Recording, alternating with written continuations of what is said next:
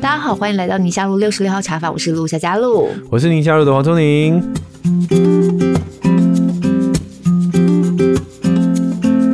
今天我们这一集特别制作呢，就是为了呃播出的这个礼拜礼拜六啊、哦，我们就要投票了。哦，播出的时候礼拜礼拜三啦，我们是礼拜三上架，现在啊，对对对对，对不起，我频道太多，不好意思。你这频道太多，各位，黄瑽宁是健康堂 YT 讲堂，我是交给你 YT 频道礼拜四。好啦，因为我们呃节目开播以来哈，这是我们碰到的第一场选举。嗯，虽然我们的第一集聊的是选举，可是那时候第一集聊是美国大选嘛。哦，对，嗯、因为台湾的总统选举是在年初的时候嘛。嗯嗯嗯，对。那现在是二二零二二年十一月，是我们真正碰到的第一次选举，是地方性选举，就合一大选这样子。哎、欸，你们这些做新闻对选举的日子真的记得好清楚哦。哎、欸，其实因为政治新闻真的是绕着选举的周期在转，那个热度差很多。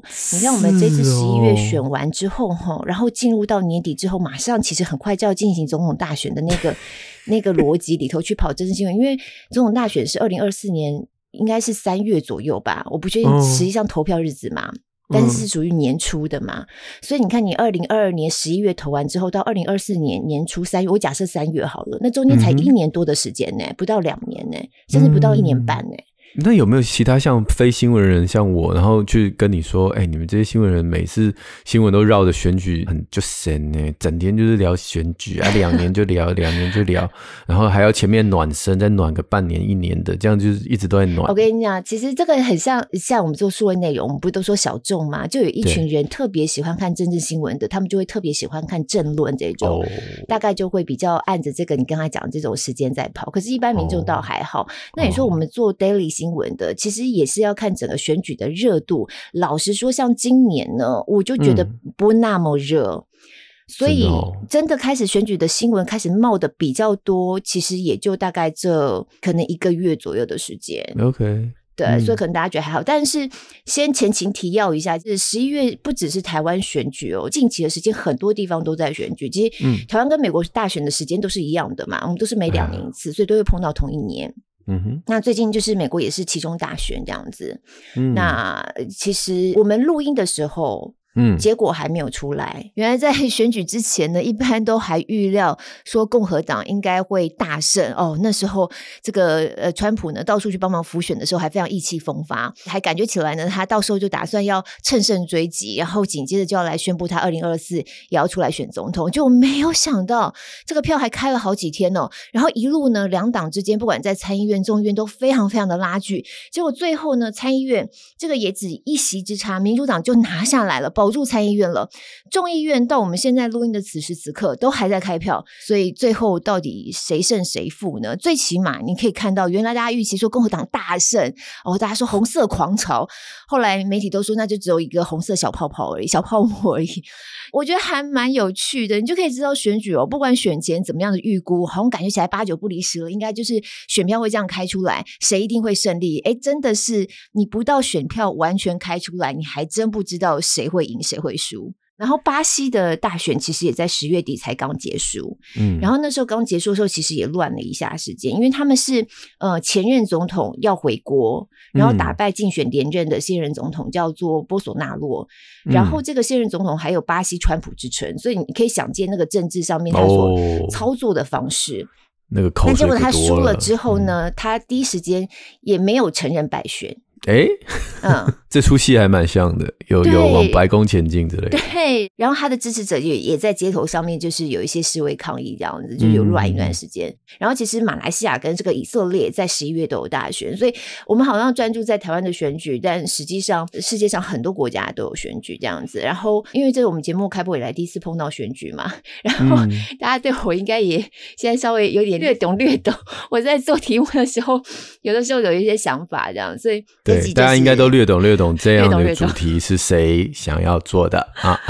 所以想要在礼拜六大家投票之前的这一集特别放上今天的这个内容，就想要聊聊选举这件事情。哇，这个我们宁夏路一直突破哎、欸！我当然我知道，我们今天不会只聊我们的选举，我们要聊的是选举这件事儿，对吧？对，我们要聊的是选举的这件事，而不是接下来大家投票这一场选举、嗯、这一场选战。对，对，对，对，对，不过我有点好笑，就是如果把全世界所有的民主国家的选举的日子列出来，会不会一整年都塞满了？那你？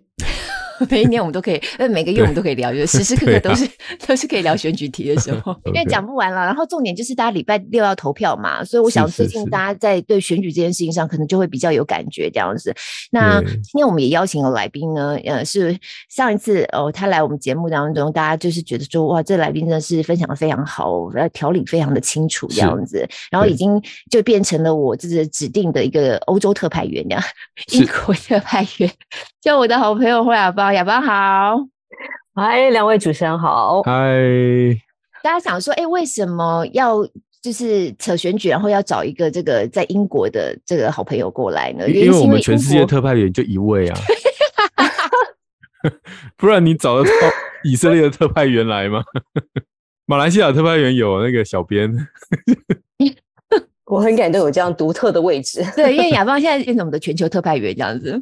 好了，因为雅芳所处的地方英国哈，其实老说不久之前呢，也是国际新闻当中哦，尤其在政治层面的一个焦点，就是英国的首相哈。就雅芳来我们那集录的时候呢，他们当时的首相特拉斯还是他们的新的首相。对，热腾腾刚上任，对对，然后等到我们播出的时候，短短的几十天的时间，就一个月不到的时间，他那个时候已经变成前首相了，嗯，这样子。然后他们现在又换了一个新的首相，就史上这个英国时间最短的一次首相的更迭替换，这样子才四十五天的时间。我是不是上次有一集我跟你讲说，我儿子就有在看这这些英国的这个政治，然后他跟我说这个首相时间才四十五天嘛，然后我还开玩笑说你做班长时间都比他久，这样。然后后来他就给我看了一个，好像网络上有人剪的，就是当特拉斯上任的时候，每一个媒体啊都说，哦，他他是多优秀啊，他将会是我们新的领导，最新的希望啊，国际局势怎样？然后年轻，对对对，他一定可以做很久啊，什么，反正就是那些媒体把他捧捧捧捧，然后最后就是哎下台。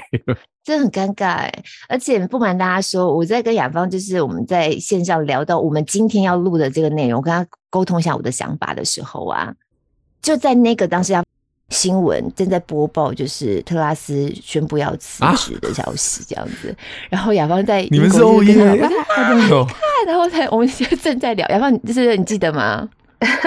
对，好像是因为我老公就从楼上冲下来说，哎，他辞职了，四十五天最短命的，对对。对对，然后你老公就突然出现在我们的视讯镜头里面。啊、这个那个团队总共有三个最短命的，一个是最短命的财政大臣，最短命的财政、嗯、对，还有一个是内政大臣嘛，跟他自己。哎，我可以提问，我们可以提问，这是这是我今天想要跟特派员特别请教的，就是 就是英国这个制度真的很有趣，哎，就是为什么他们首相可以要做就是做四十五天的，然后有做超级久的，就是。跟我们一般，我们都关心美国大选、台湾大选，就只是我们台湾人的世界观大概最常触及的就是美国而已。那英国这个为什么可以？他们是多数党的党魁嘛，对？那他怎么下台？怎么上台呢？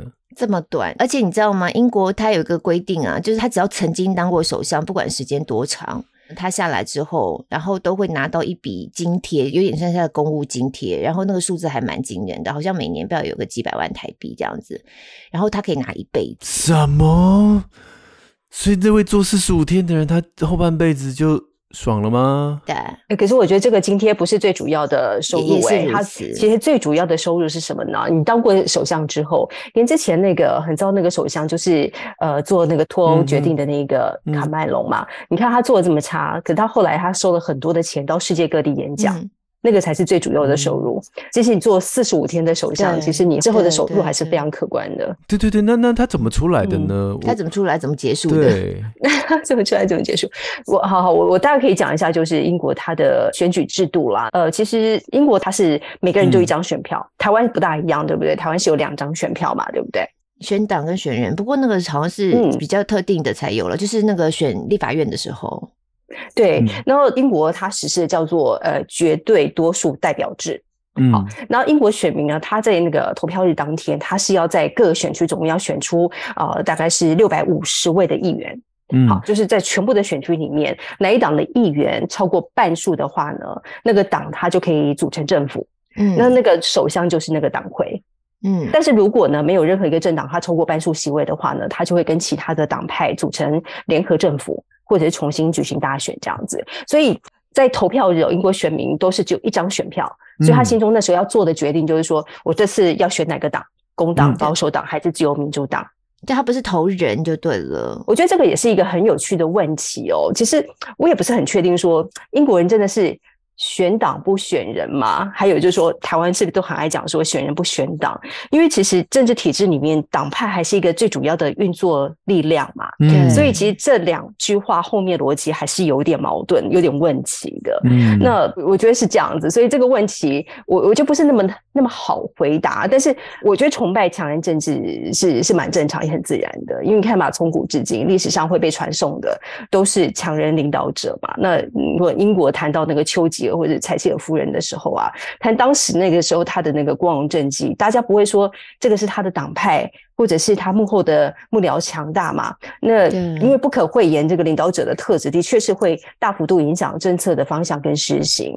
所以在英国，其实民众是很清楚的，嗯、他不同党派的领导人，他的价值理念是很明确的。不过，像之前我们刚才提到那个 Truss，他是有换党经验的，嗯、他是从那个自由民主党再转到保守党，哦、可是他这样的情况是非常少见的。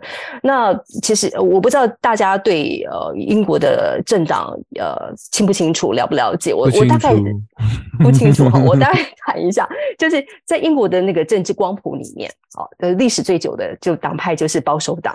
嗯、那一一般民众我们都会叫他就是 Tory Tory，他其实就是一六七九年的时候成立用的名字，他是一个中间偏右。嗯的党派，嗯嗯、那目前最大的那个反对党就是工党嘛，那他就是大概就是顾名思义，他就是那个英国二十世纪初期那个工业革命下的一个产物这样子，嗯、那他就是中间偏左。好，那第三个大党就是自由民主党，他是声称自己是走那个中间路线这样子，嗯、所以我觉得其实有一个很好玩的数据、欸，哎，我那天在看的时候，我看到说，你知道英国是六百五十个选区，他要选出自己的议员，对不对？其中有一百九十二个选区，他从二战之后哦，当地的居民的政治倾向是从来没有改变过，没变过，哇。对，所以其实这也跟台湾的有点蓝绿的那个蓝图有点像，对不对？就是有些选区永远就会支持工党，那有些选区就永远支持保守党。对对对。对，那如果我们再再再看那个党派里面的基本的结构组成的结构，那个保守党其实起源就是贵族、地主。嗯还有资产的阶级者这样子，嗯、那工党就是无资产的工人阶级嘛。嗯、那么这个很鲜明的标签，其实它也是很符合左右派呃很传统的理解嘛。哦，就是保守党它就是保守的既得利益者，它拥护的是资本主义。嗯、那么工党呢，它就是呃比较激进的革命者，他想要改变现状的左派，他反对的资本主义嘛，那主张呃社会福利等等。对但是当然就还是很浅显的介绍啦，因为现在呃就是新的自由主义出现啦，新的保守主义出现啦，所以其实也很难二分化了，我觉得。但基本的主张跟结构还是不变的，所以英国人他其实很容易就会说出说我是哪一个党的拥护者，他谈的其实就是自己的价值理念。对，嗯，不过我今天想要找雅芳来，倒也不是完全就针对这个特拉斯这么短短的任期这件事情来讲哦，而是因为我真的很想要，嗯，跟大家分享，就是说怎么样去看重我们手上的选票，因为我们所有的选举行为呢，其实真的会跟我们有切身相关。很多人都觉得政治好像不干我的事，但实际上。我观察在近期的英国，我觉得其实是可以给我们一点反思，因为我跟雅芳有聊到，雅芳其实常常在跟我们说到他们现在在英国的生活，那个变动是很大的，而且是非常有感的。那我觉得其实这个、嗯、这种有感哦，跟大家政治上面的投票行为哦，其实是你可以往前回溯，甚至在脱欧那个时间点，似乎大家在脱欧的这个投票选举的决定之后。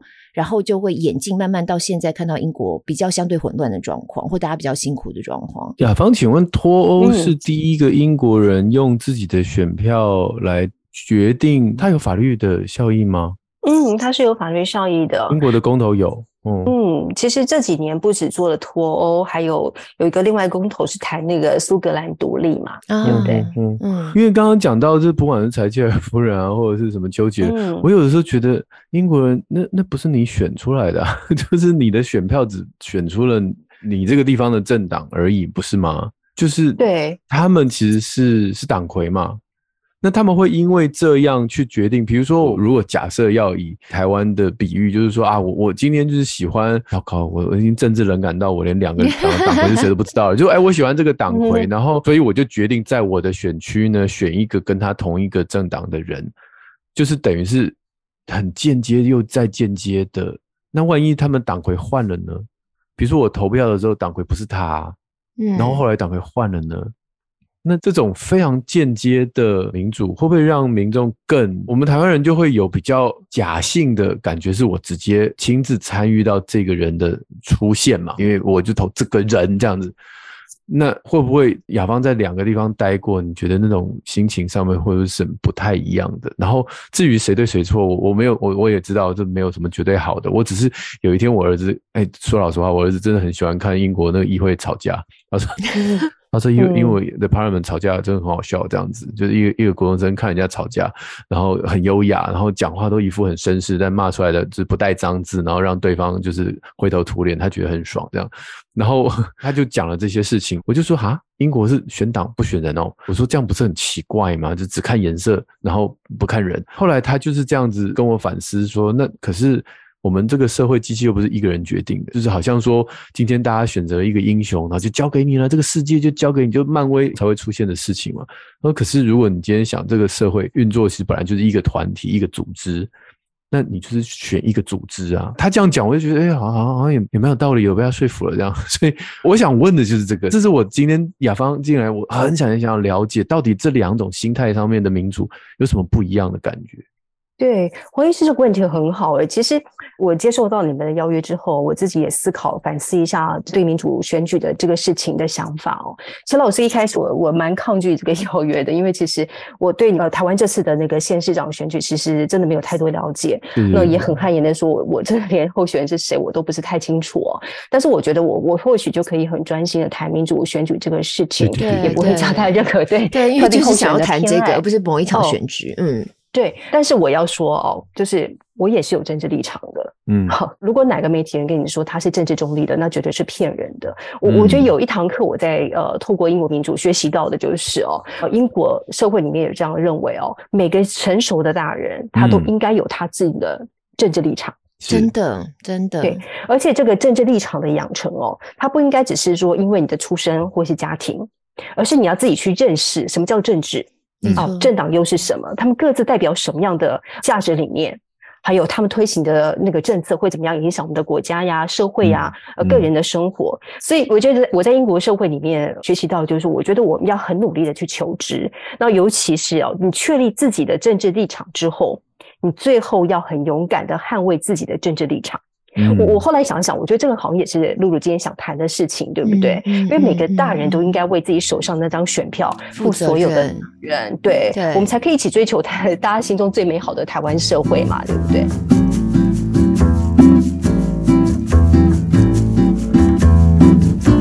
那我们回到那个医师的问题哦，我觉得就是你看，呃，英国的党派这一百多年来哦，其实他们的两边是在更迭的。哦，有时候是工党执政，有时候是保守党。嗯，对对对对，两边是更迭的。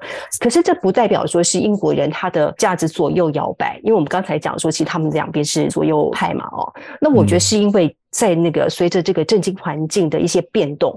它是会导致民众当下哦对那个政策的需求的转移。我们举一个最简单的例子，就是刚才我们谈的那个短命的首相 Truss，他那时候一上台的时候哦，他面对通膨危机，他的主张是什么呢？他竟然要对有钱人减税，减税，对哦，因为他想要促进经济发展嘛，因为有钱人有钱，他可以消费，但是他没有接地气啊，因为那时候大家现在人人喊苦，就是那个高生活成本的风暴下，他没有体会到基层民众的苦。对，同时他又让英国已经占了 GDP 大概百分之一百的负债雪上加霜，所以他最后才会创下纪录，很快的下台。嗯、所以现在所有的英国人都很期待说，哎，那个工党能不能来拯救大家？因为工党它的后面的主张就是，他是主张呃社会公平分配的，对，还有这个社会福利的，所以大家希望说，哎，他会不会呃就花多一点预算在底层身上这样子？哎、嗯，我我打个岔，我请教一下，哦、那把这个特拉斯推翻的这个四十五天，这推翻的。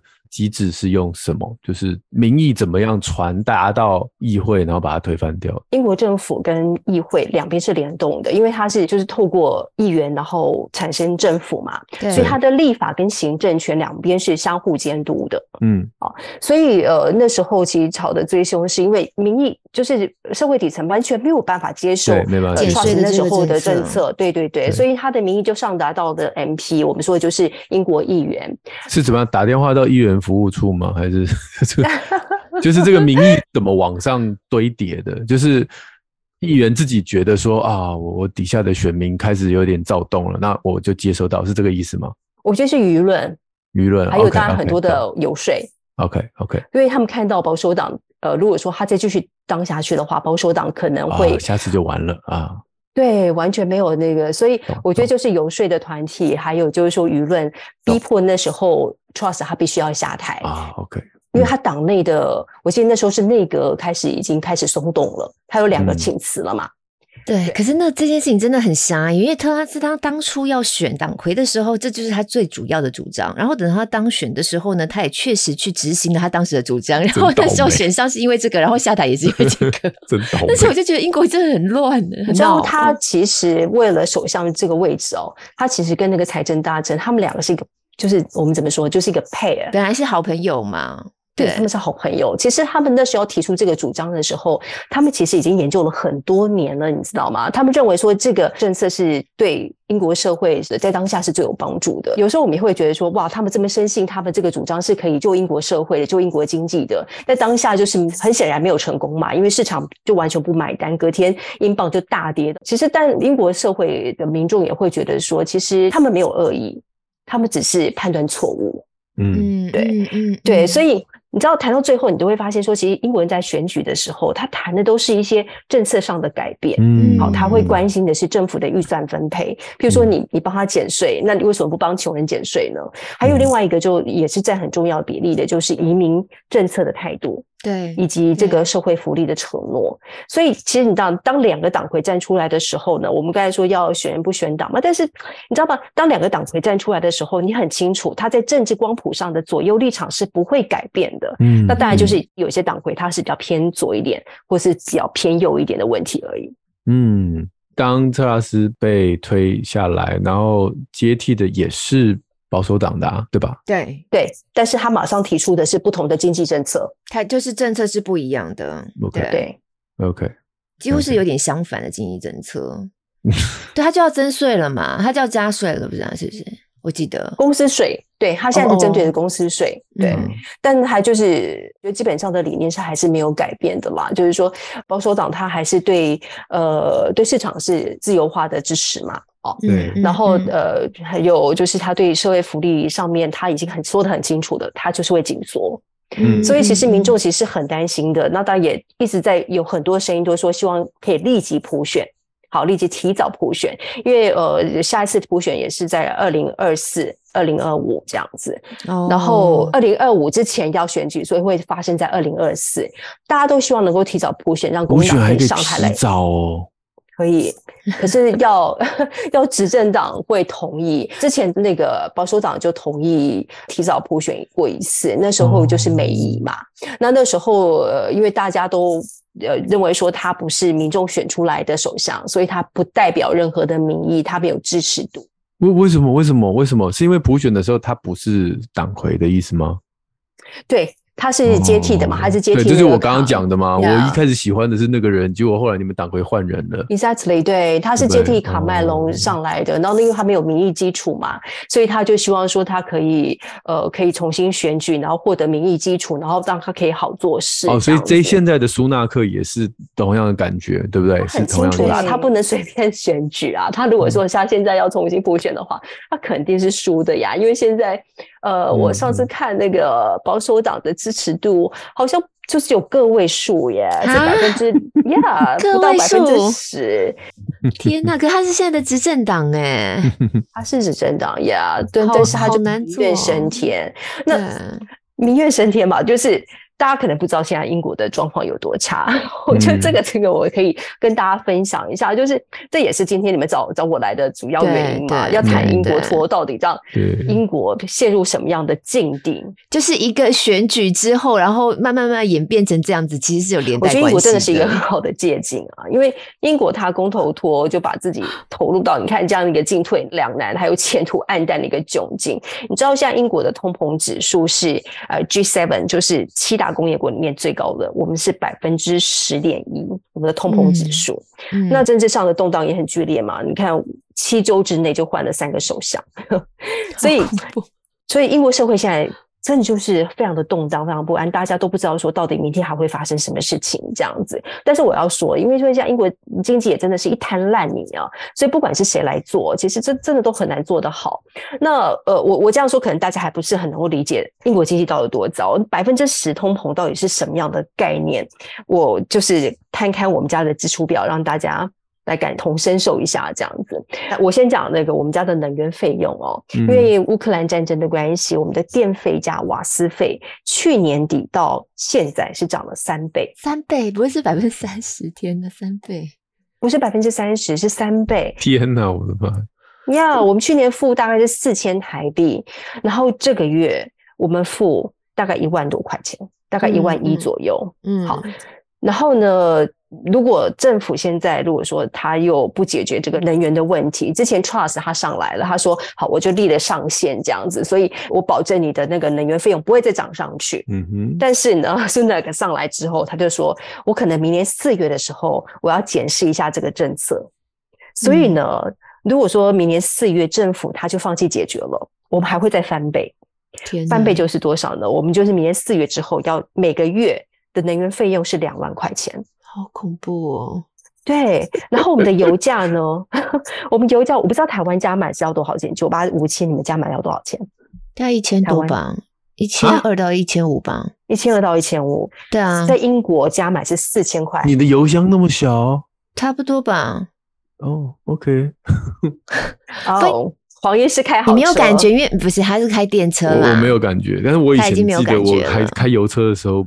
不止这样，差不多吧，一千二到一千五啊。OK OK，嗯，对我我也记得是大概是这个价钱，但是我们这一千八的车而已哦，嗯、就是要一千八 CC 的车，我们加满是要四千块新台币的。嗯、还有呢，还有一个很可怕是房贷，我们之前房贷呢是不到百分之二，我记得一点多很还蛮低的，现在一口气涨到百分之六，那真的差太多，那太惊人了。有房贷人都知道那有多吓人。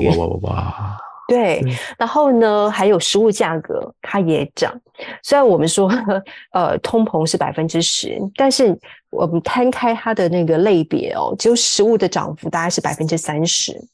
哦。嗯嗯，所以你知道吗？最近，呃，我我的英国朋友有有一个朋友很好笑，他他他常在跟我讲抱怨这个事情嘛。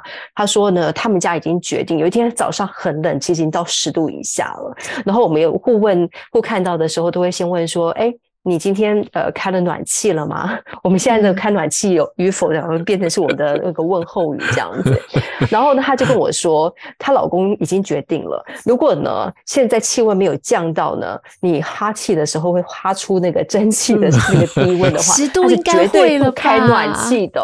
嗯，天呐，雅芳有一次分享一个，我觉得超好笑，就是你们家儿子去游泳池，然后大家对那个孩子冷到发抖这样子，那个我觉得那个也很有感。因为呃游泳池它是比较加热嘛，加温游泳池，所以它要用的瓦斯费又更多了，所以他已经帮我们涨了两次的价钱了，游泳池的费用。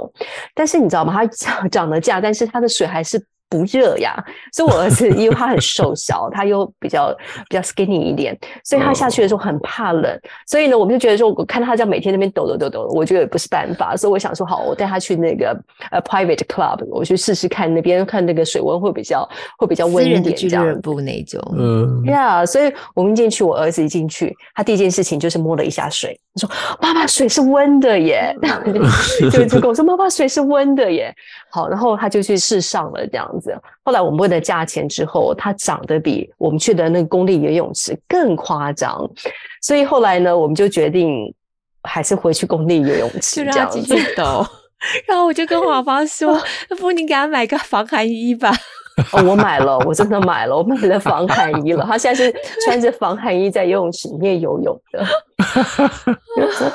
那我知道我这个防寒衣，如果以后不知道卖要卖到哪里去。所以这就是民众真的很有感的，就是政治跟民众生活上面是非常直接的有感。上个礼拜还有发生一个很好的笑的事情，就是那天学校他邀请家长要捐赠食物给食物银行嘛，因为现在食物银行真的是没有人要捐赠，你知道吗？大家都很紧缩嘛。呃，所以呢，我朋友呢，他就是拿了家里几罐那个罐头浓汤，你知道吗？其实那也就是一个一磅钱，大概就三四十块，很便宜的东西。她拿了放在她的袋子里面，听说呢被她老公拿了回去。她老跟她讲说：“Now is not the time, it's not the time 去做那个 charity，你知道吗？”她说：“现在不是做慈善的时候。”我们把这个事情当笑话讲，但是真的是很真实反映英国人现在对那个经济状况的担忧。诶诶，大家不要以为说我这个朋友是劳工阶级的，我这个英国朋友老公他是某。广告公司的总监，他们公司呢是在伦敦最高楼 Shard 的那个大楼里面，是中产阶级，薪水是很不错的。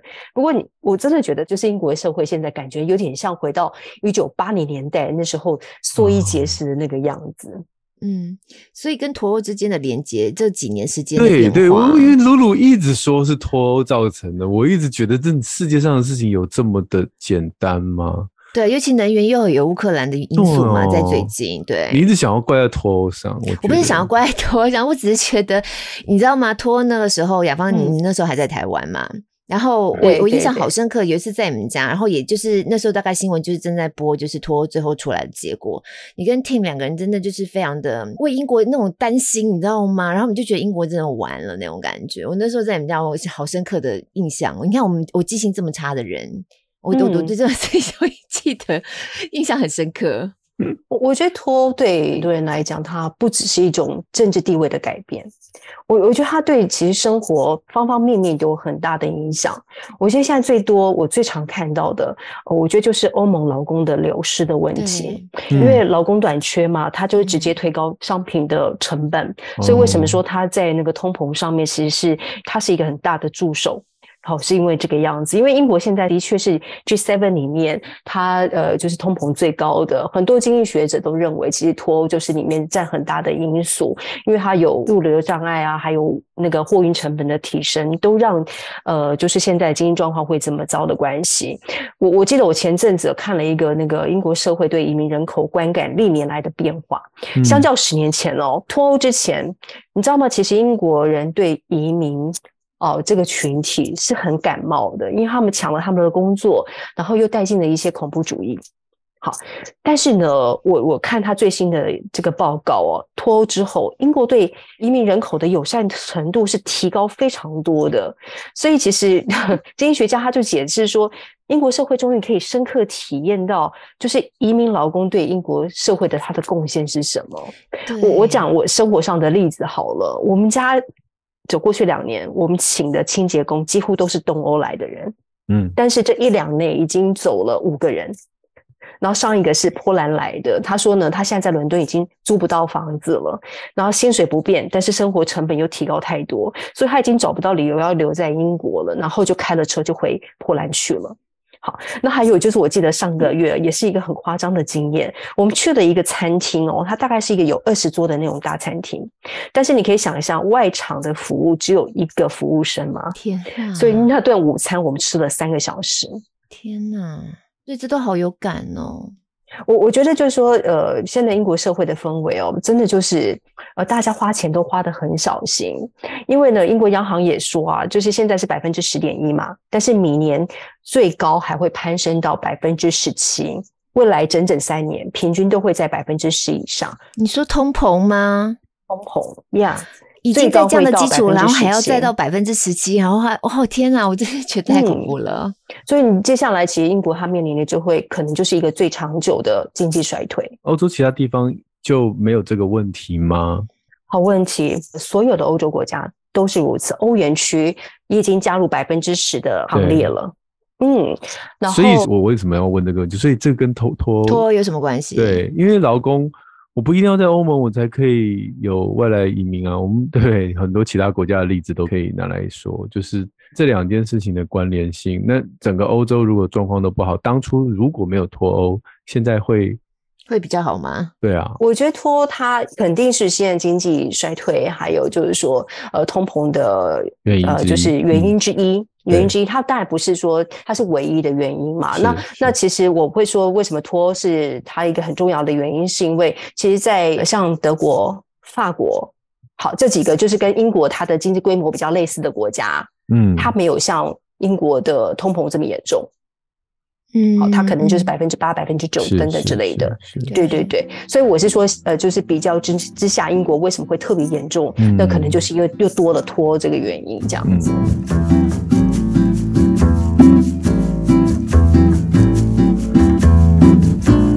不过我想要回到刚才，聪你不是有在问说，脱是不是算是英国就是比较第一个比较操纵民粹？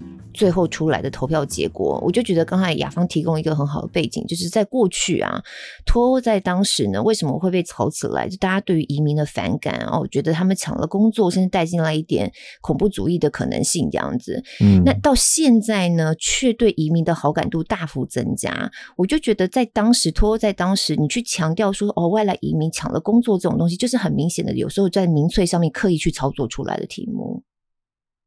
对，其实我我我觉得我们可以讨论一下，就是脱欧公投那时候到底发生什么样的事情，就是英国到底为什么会呃做出这样的选择，那到现在全英国都要共同承担这样的工业。因为其实我觉得讨论这个脱欧公投的时候，其实让大家都意识到说，其实民主制度哦，它不是完美的。真的，到当时他是有百分之五十二支持脱欧，百分之四十八的民众是反对脱欧的，这是百分之四的一个比例，就决定了这样的未来。对，嗯，那呃，我觉得如果说当时那个公投的过程它是健康的，是正当的。好的政策辩论等等的，然后后来呃形成这样的最大共识。我觉得当然英国社会跟我们都必须要尊重这样的结果。但是就是呃有很多后来有很多的证据显示哦，其实脱公投是有很明显的外力的介入。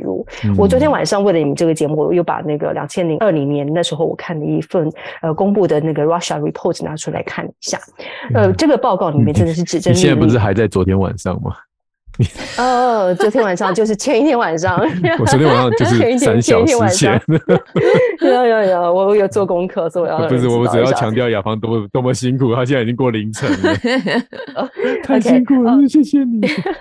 这个报告真的是，我我我觉得我昨天又看了一下，我我又又提醒我那时候的想法，就是说，你知道那时候指针丽丽说那个俄俄罗斯，他就是那个境外势力。嗯，哦，他是如何用这个网军在英国境内传播假消息，然后误导民众支持脱欧？嗯、那这些讯息呢？它不是简单的被虚构，它不是只是说谎而已。因为他们会用真实的数据，然后再用这个扭曲啦，或者是断章取义的手法，再由那个话语权的人来传播，然后就如火燎原。我我这样说还还是有点玄哈，我来举例一下好了。那时候呢，脱欧一个最大的谎言就是他告诉民众说，英国政府他每年就是要交给呃欧盟一些资金嘛，好去运作这样子。那如果脱欧之后这些钱拿回来，那么英国的健保系统是 NHS。好，他每个星期就可以拿到三亿五千万英镑，这样英国的健保就有救了哦。大家的急诊就不用再等四个小时啊，不用排不到排不到医生这样子。呃，当时的民调就显示哦，有一半以上的这个受访者都相信说这个他讲的这个是正确跟真实的事情。嗯嗯。但是哦，事情之后我们我们来再验证嘛哦，其实三亿五千万英镑这个数据是真实存在的，但问题是。这个数据它是没有扣掉那个脱欧的成本，脱欧是必须要有成本的。嗯，还有这笔钱拿回来，它可以完全用在 NHS 吗？就是那个健保的医疗体系？当然不可能。对啊，所以很有趣的是，公投后的第二天，这个脱欧派的政治人物说：“哦，对不起，这是我们犯的错误之一。”对，云淡风轻的说了这件事情，而且才隔天呢呀。你知道吗？最近我我因为眼睛呃，就是受到那个 COVID 的病毒感染嘛，痛到真的眼睛张不开，痛的我真的是哦，快就快不行了这样子。然后我就去跑，赶快跑去急诊。我到了现场，我痛到快不行了，他还告诉我说，你要等五个小时。嗯，好，这个大概是两个月之前的事情。那我朋友上个月去急诊，还是等了九个小时，九个小时叫急诊。呀，你在这里，所以呃，NHS 有有因为脱欧之后变好嘛？其实也没有，它陨落的那个美好的未来并没有发生这样子。嗯、然后第二个比较大的谎言就是那时候脱欧派就很会恐吓选民，就是刚才我们讲移民的这个事情。嗯，他说土耳其不久之后就会加入欧盟了。好，如果你还在欧盟里面的话呢，有七千多万这些信奉伊斯兰教的土耳其人，还有中东难民就会大量的都涌入英国，然后恐怖主义呢就会呃渗透很多个，对，在整个英国这样子。所以当时这深受移民所苦的英国民众是吓坏了，你知道吗？所以大家就当然就说，哦，那那那真的不要，我们要赶快脱欧。但是现实是什么呢？好，脱欧之后我们来看现实嘛，啊。土耳其从一九九九年开始成为这个欧盟的候选国之后，他前两年还是因为那个人权问题，他跟欧盟的谈判直接被终止了。嗯，所以时间都证明说，当时这个脱欧派他被陨落的美好未来就是没有发生嘛，被恐吓的灾难也没有发生，一切都只是虚幻而已。老实说，我觉得那份报告也提醒大家一个事情，就是你要真正测量说这个假新闻对脱欧的影响程度，还是很难估计的，因为当时也是有太多的因素导致到现在的成果。呃，譬如说的结果，像是政府的错估啊，还有就是留欧派的不团结等等，都都都是这样的问题。对对，不过我觉得今天在聊到英国状况啊，在我们选举之前呢、啊，其实我一直很想要跟大家分享，就是我自己对于选举这件事情的看法。就真的是我们每个人手上的那张选票，我们要认真的看待啊。就是我们不要太轻忽，然后或者是我知道现在很多人其实对政治都是非常冷感的，可是其实斑斑可考的这些例子，就在我们我们现代这个世界跟社会。我们如果说太过于轻忽跟看待我们手上这张选票，最后所产出来的这个后果，那其实都是每一个人都必须承担的。所以我有时候都在想这件事情，我就觉得说，我们应该要有那个意识，就在我们做任何的投票行为的时候。就像刚才雅芳在讲的，英国民众他们其实每一个成年人，他们其实是有他们的政治倾向的，他们有他们的政治态度的。我觉得我们应该有那个政治态度出来，就是你很清楚的知道说，你今天这张票投下去，你投谁是为什么，你支持哪一个理念，支持哪一个诉求，而不是有时候常常在台湾都会觉得被颜色绑架了。你就是你你你什么颜色，你就永远只能投那个颜色，或是家里头的气氛，或是。呃，人家叫你投什么就投什么。有时候我会听到这种，或是老实说，像现在台北市常常在讲弃保这件事情嘛，我就觉得为什么要讲弃保呢？为什么不能就是你想要投谁，是为了他说了什么，他的政策是什么，然后你去做这个决定，而是要是以政治计算计的方式来去做你投票的决定。所以我，我其实，在选举之前特别想要做这一集，其实是很想要去表达像这样子的想法，就是我们要认真的、负责任的投下我们的那一票。这这件事情是重要的。英国没有弃保吗？听起来，如果他们是选党不选人，弃保应该比我们更严重。我猜了，我乱猜。对对对，没错，黄医师是对的。所以其实你看哦，如果说呃，我记得上一次选举的时候，普选的时候，保守党他是执政了嘛，他有比较多的议员是当选了，进入了议会。但是呢，其实他的选票总数是低于工党的。嗯。呃，因为呢，在很多选区里面呢，大家会，因为现在有三党，它有自由民主党、跟工党、跟保守党。嗯嗯、那其实工党跟自由保守党，因为它都是比较中间，然后偏左一点的，所以他们两个的政治倾向其实是非常靠近的。所以变成就是像我们选区里面，我们就会看说，哎，好像自由民主党它的胜算会比较大一点的。嗯。那虽然我跟我先生，我们两个都是工党的支持者，但是我们就会弃保工党，我们就会想要投给。对。呃，自由民主党，因为认为他跟保守党比较能够抗衡，对，就变成两害相权取其轻的感觉。对对对对，就是至少有人代表我的意念来这个团体来做事，团体哦，不是人哦。嗯，对对，我我觉得刚才露露讲到那个这个事情，我其实我我刚才忘记讲了一个事情，我觉得这个也蛮重要的，就是说，呃，我看那个报告，其实还有一个假消息里面有一个很关键的地方，就是因为其实假消息对很多人来讲都不是旧闻嘛，大家都知道这个事情，对，对，对不对？但是里面他提到一个是我觉得是值得大家关注的，就是其实俄罗斯他网军他制造这个假消息，他开始的那个杀伤力其实不大的，因为他都只会在特定的立场的呃民众当中分享跟流。流传嘛，所以，但他真正的对整体社会有足够大的影响力的时候呢，是开始是在主流媒体开始错误引用了，嗯，还有政治人物、学者。名人还有这个企业领袖开始引用了，这才是那个广泛传播的开始。嗯、你知道这个报告里面就揭露说了，脱欧公投之前是有很多大量的资金流到伦敦，嗯、那资金的那个流向都指向是有一些话语权的人物这样子。你知道那个资金大到让伦敦的律师、好会计、哦、还有这个房产这几个关键的产业是爆炸性的成长。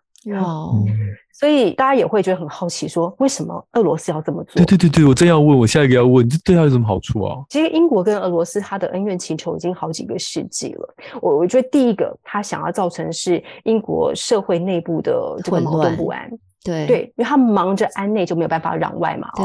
然后第二个是，嗯，其实欧盟它在二十一世纪以来，它已经抢走了很多。俄罗斯的东欧的盟友，好，地缘政治来看的话呢，你看俄罗斯它的敌人一向都是来自于西边的，都是从西边来的，所以欧盟啊，还有 NATO 的这个扩张，就让这个俄罗斯还有非常强烈的危机感，所以他想要瓦解民主阵线，他想要让欧盟解体嘛。其实包含这次乌克兰也是这样子啊，嗯。对，所以他明着没有办法跟这个西方国家开战嘛，所以他就透过网络上开战，他简单就动动键盘，就可以造成一个国家的动荡更不安，成本很低，报酬率又高，何乐而不为？二零一六年川普当选也是同样的逻辑的。对，我正要说，其实俄罗斯它不只搞英国，它最主要攻击目标还是美国这样子。对，但是我我有一个问题，我想让大家猜猜看，全世界被这个境外势力哦，就假消息攻击最频繁的国家，全世界哦的国家是哪一个？哎、嗯，我该不会刚好住在这个国家吧？真的。对，那攻击人是谁呢？当然是 好邻居 啊，好邻居，对对对，大家都对了。所以，我我我觉得我们都一直在讲嘛，其实大家也都知道，说民民众要有媒体辨识度啊。就像一开始我呃我我就讲了，说每个媒体人都有政治立场的嘛，每个媒体也是有特定的立场，他的新闻取材啊呈现都会带有立场嘛。我觉得这个露露就非常的清楚。那我想这几年台湾民众一定都意识到这个问题的。不过在这个当下，我觉得我们。要再想一想的是说，呃，现在还是都在靠这个社交平台去取得资讯嘛，脸书上的名人啊，还是这个 YouTube 的自媒体，还有在抖音上你刷到的一些短影片，嗯、这些会不会有问题？当然有。那他的那个传播谈的讯息是不是都正确跟可信的？还有就是我们在分享跟转载之前，有没有可能在再次印证这个讯息，然后不变成这个假讯息的共犯？嗯对，我觉得好像很难，对，对不对？嗯、但是我我真的觉得，在这个年代，我们的确要审慎面对这个事情啊。我们读到的、看到的、听到的任何讯息，尤其是有关选举的，它会影响你的投票意向嘛？它会改变我们的社会面貌，它也会撼动我们的国家走向。难道这一票我们不应该多花点心思去想想？那？想想，然后验证这些讯息，我们听到这些讯息是对的嘛？那再做最后的决定。你知道，我们我们都被我们的同文层所影响，觉得说我们可以辨别这些新闻内容或者是传来讯息的真伪。可是我必须要说，应该有很大一群的普罗大众是没有办法分辨的。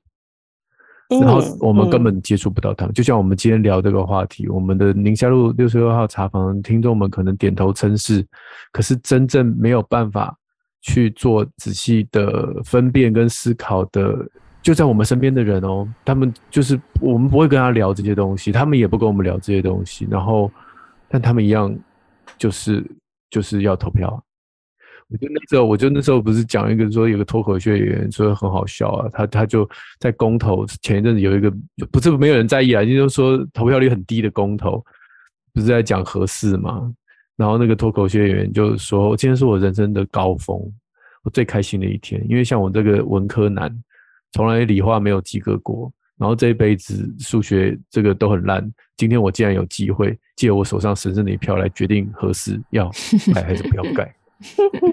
你你说，请问他要怎么分辨合适的内容？这个不管是真的假的，通通看不懂啊。”你真的讲到我那时候一个非常大的心声了。对，对，我觉得核是这么重要的能源议题，这么复杂跟这么专业，交由民众来去做判定，嗯、对，政府其实并不负责任。对，我们自以为我们看得懂。两位，两位真的讲到最近在国际社会上就讨论最多的一个热点，因为真的你要依靠民众去可以抵抗假消息，要做出明智的决定，真的是很困难，而且还要非常专业哦，嗯、还要非常非常专业哦。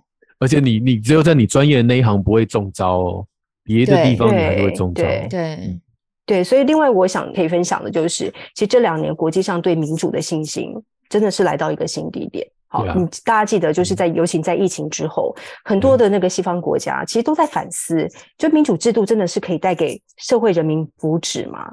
你记得在在那个 COVID 发生的时候，民主国家、西方国家，它的行动是反应是非常缓慢的。嗯，好像英国，我记得那时候刚发生的时候，我从台湾飞回来，嗯，机场完全没有任何的防备措施。呃，这两三年 COVID 就夺走了英国社会二十一万人的生命，哎，嗯，就是那个舆论也开始反思，就民主制度下为什么会出现像脱欧啊，或者支持川普这样的领导者？好，因为民主有一个很可怕的敌人，就是大众的反制。好，就也就是我们常说的民粹嘛，它是有煽动性的，它是有一些没有理论基础的言论，但是就受到很多民众莫名的欢迎跟追捧，所以大家其实真的在质疑民主这个事情。但是当然了，就是说集权的这个事情，在今年那个俄罗斯进攻乌克兰，还有中国罔顾人权清零政策之后，你要集权开始显露出它比较丑陋的一面之后，媒体也不再问这个问题了。但是。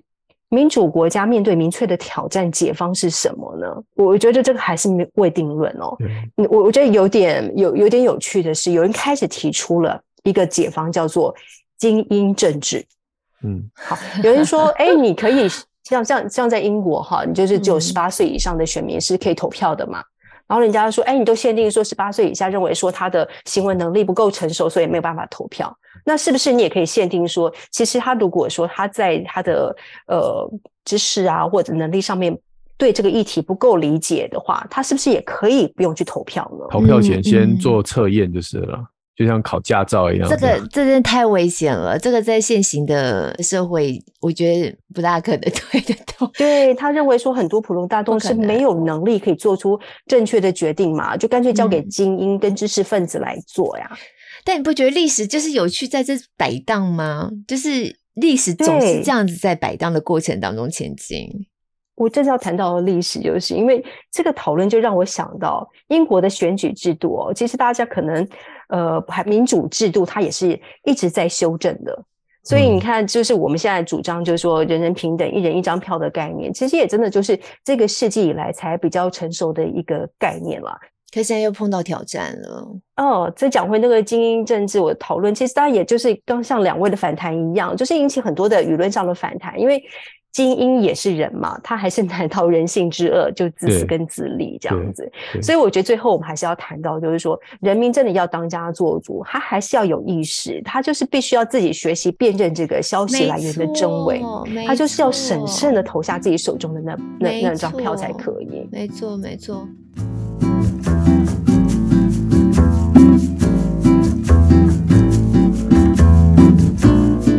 觉得这讨论真的太有意思了，大家也可以想一想。我记得在之前也有跟两位分享嘛，就是我跟我老公我们刚结婚的时候啊，我们就是去 Las Vegas 去赌城玩，然后有一次在吃 buffet 的时候，现场还有我堂哥，我们三个人就坐一桌。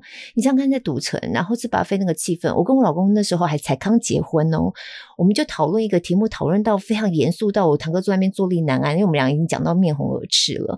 你们是去度蜜月吗？哈，对，有点类似度蜜月，对，所以我堂哥就觉得你为什么要聊什么？我们就在聊政治题，然后我们就在聊到说，那个电灯泡在你度蜜月的时候，没有啦，因为那时候就是因为他也在附近，就大家一起玩这样子，对。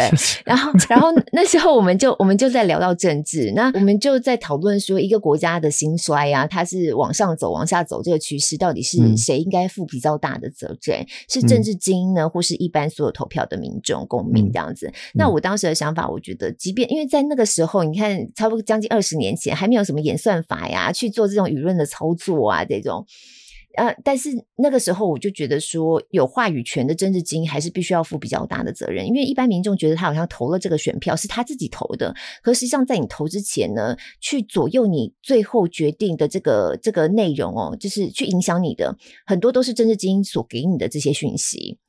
那所以我觉得政经你其实是会去操作到呃最后投票的结果。那你还是必须要负担比较大的责任。那我老公就会觉得说，那就是大家一般民众所投出来的，我们就必须共同一起去承担。所以他认为是一般选民必须要去承担比较大的责任。嗯，所以回到刚才雅芳在讲的那题目，我就觉得真的是很有意思。可是实际上来到我们这个时代啊，我们真的又当我们在做一个选举行为的时候，我们受到的干扰又更多，假消息啊、假讯息啊，到处散播啊，阴谋论啊，然后同温层啊，怎么样演算法要要再加加成啊，什么的，那真的变得非常非常非常的复杂，导致我们在认知上。上面的偏误，有时候那时候认知偏误就会被被被凸显出来，或被甚至被更扩大。嗯、那我觉得在这样的状况之下，我还是觉得政治精英必须负很大责任。可是你以目前现在这个局势的发展呢、啊，就像我我非常 echo 刚才雅芳讲，我们每一个手上有有选票的选民，你真的你要认真看，你真的你要多花一点时间研究，你真的你必须要好好的对于你每一次的投票行为，你都要负责任，就是理直气壮的说，我我知道我在投什么。这样子，就是你你要花时间研究，因为说实在话，现在的制度走在这里，虽然现在有很多讨论，或许说哦民主怎么样，在很多例子的讨论当中，这中间都还在摆荡的过程嘛。那我们就在现在这个时候了，我我觉得我们每一个人能够做的，就是为自己的选票负责任。我觉得如果你对政那个那个时候，也许政治精英要负的责任比较大，是对的。其实我把它翻成白话文，就是就算我转身骗了你的选票，但我转头后要实证的这个实行，不管是立法的时候，我还是要有带着良心去做嘛，对不对？对。对，但是现在这个很难啊，因为我在之前骗了你的选票，就我转头我想要做不一样的事情的时候，现在都有什么公开透明啊、直播啊，所有事情。其实投你票的人，他也都查得到。如果你今天做的事情跟他当初答应他的开巴拉票不一样的时候，他就觉得你背叛他。所以，所以这个政治人物就必须要兑现他当初骗选票的时候所承诺的事情。可是这件事情其实对大众是不好的。所以我要讲，只是说我我比较唯一能够，就是像我们之前节目提醒的，就是任何的人端出看起来太美好牛肉的时候，其实应该要仔细想想，应该不是真的。任何人如果激起你的愤怒，就是他让你的杏仁核开始运作，开始觉得生气，有情绪反应，大概也是不好的。所以就是当你的杏仁核没有被挑起，然后端出来的东西看起来又不是太丰盛的时候，你才有机会去审视说，也许这个事情，我们这个人、这个事情、这个党有机会把这件事情完成。然后我觉得也要让这个社会的风气是。能够原谅做错事的人，嗯，比如说我当初承诺我要盖什么什么什么社会住宅啊，假设，那我如果没有盖到，没有没有完成，那我我做了什么？那我哪个地方失算？那这个是我努力的过程。然后我如果没有完成，我可以负政治责任，但是你们也可以看出我整个整个这个历程当中并没有呃就是摆烂，或者是完全违背我当初的承诺，我只是遇到了困难。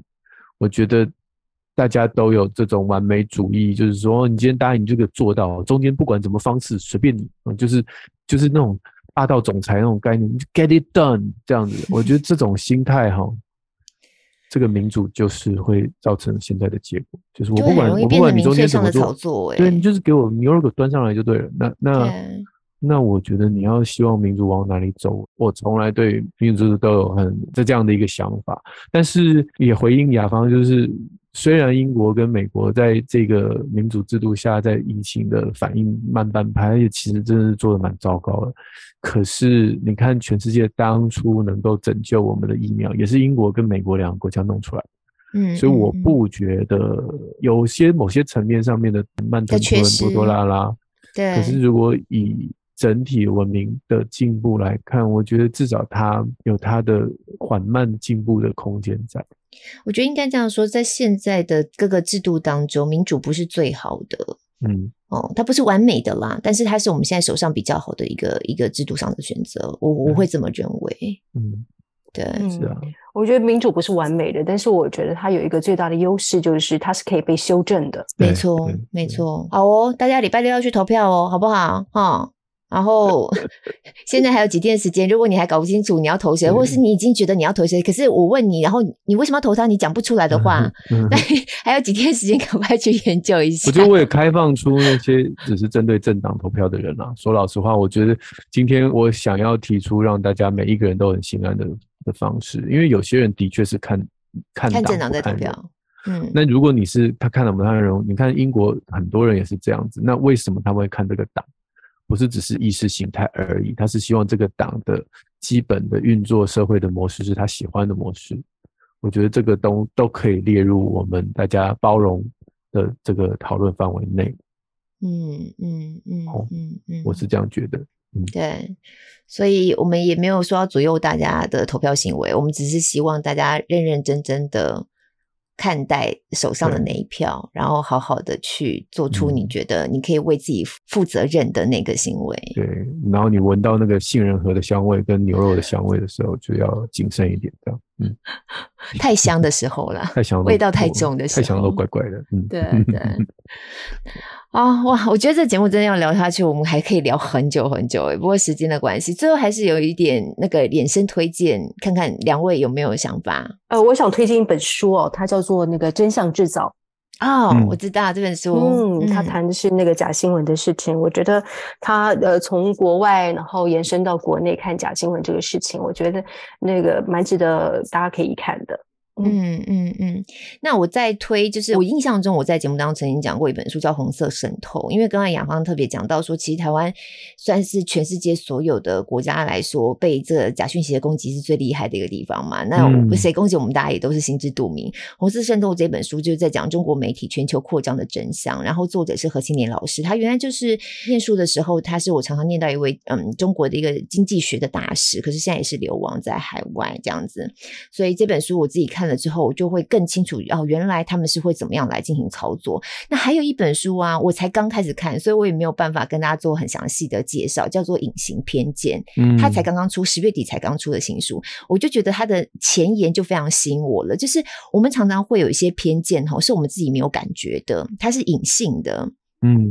所以我们以为我们可以尽可能的平等看待每一个人，但实际上没有办法。它的副标叫“为什么我们无法平等看待每一个人”。嗯、然后这本书呢，因为我还没看完，但我看到梦露，她应该会会告诉我们怎么样去觉察自己的这种隐性偏见。嗯、我觉得在投票的时候，这其实也很有趣。我们其实常常会有一些隐性偏见，会去影响到我们的投票行为。嗯嗯嗯，嗯嗯，但它不一定是好的啦，或是不一定是对这个投票是有帮助的。那这个就需要一些方法，让我们去勾起那个自觉，发现哦，原来我们在这件事情上是有偏见的。嗯，好的，我我不读书，嗯，我没有。感谢露露今天提供这个话题，也感谢雅芳今天给我们这节目制造非常非常多这个欧洲英国的观点，然后。对，大家可以听出这个主题是露露跟雅芳两位新闻人非常有兴趣的。本人对在反而非常悲观的听着，心中百感交集。我我常都觉得你都会提出一些很好的问题耶，然后你的问题都常突破我们的盲点，对就说哎，我都没有思考过这个角度来思考，这样子很有意思。就是因为一直想这种事情，然后就觉得很悲观嘛。但是我要保持乐观积极，在组里面是啊，这 个现在是要 传福音。我其实非常能够感受到你所谓那种悲观的感觉，可是我觉得这就是我们为什么要持续一直讲、一直做的原因，是是是因为我们不放弃。然后我总觉得一点点种子进入到。大家的心里头，然后可能就还是会发挥出效果跟力量，这样子一点点也没关系，总是要开始，总是要有些累积。没错，对。哎，不要让大大家以为我是政治超人，敢不投票？那我每次都有去投票，谢谢。对。只是我，我不是那种对到处讲的人而已。对，好，要不然你礼礼拜六投完票之后，你就在社群上打卡，我投完票了，大家赶快去投票之类的那种。对啊，黄医师，我觉得你应该要更勇敢的谈你的政治立场才对。他先不用啦，他先不要勇敢谈政治立场，先告诉他黄医师是一个成熟的大人了嘛，对吧？成熟大人。嗯，好的，好，再次谢谢雅芳，一样是雅芳现在三更半夜的时间，还非常的条理分明的来跟我们做分享，谢谢，谢谢，好，谢谢两位，拜拜。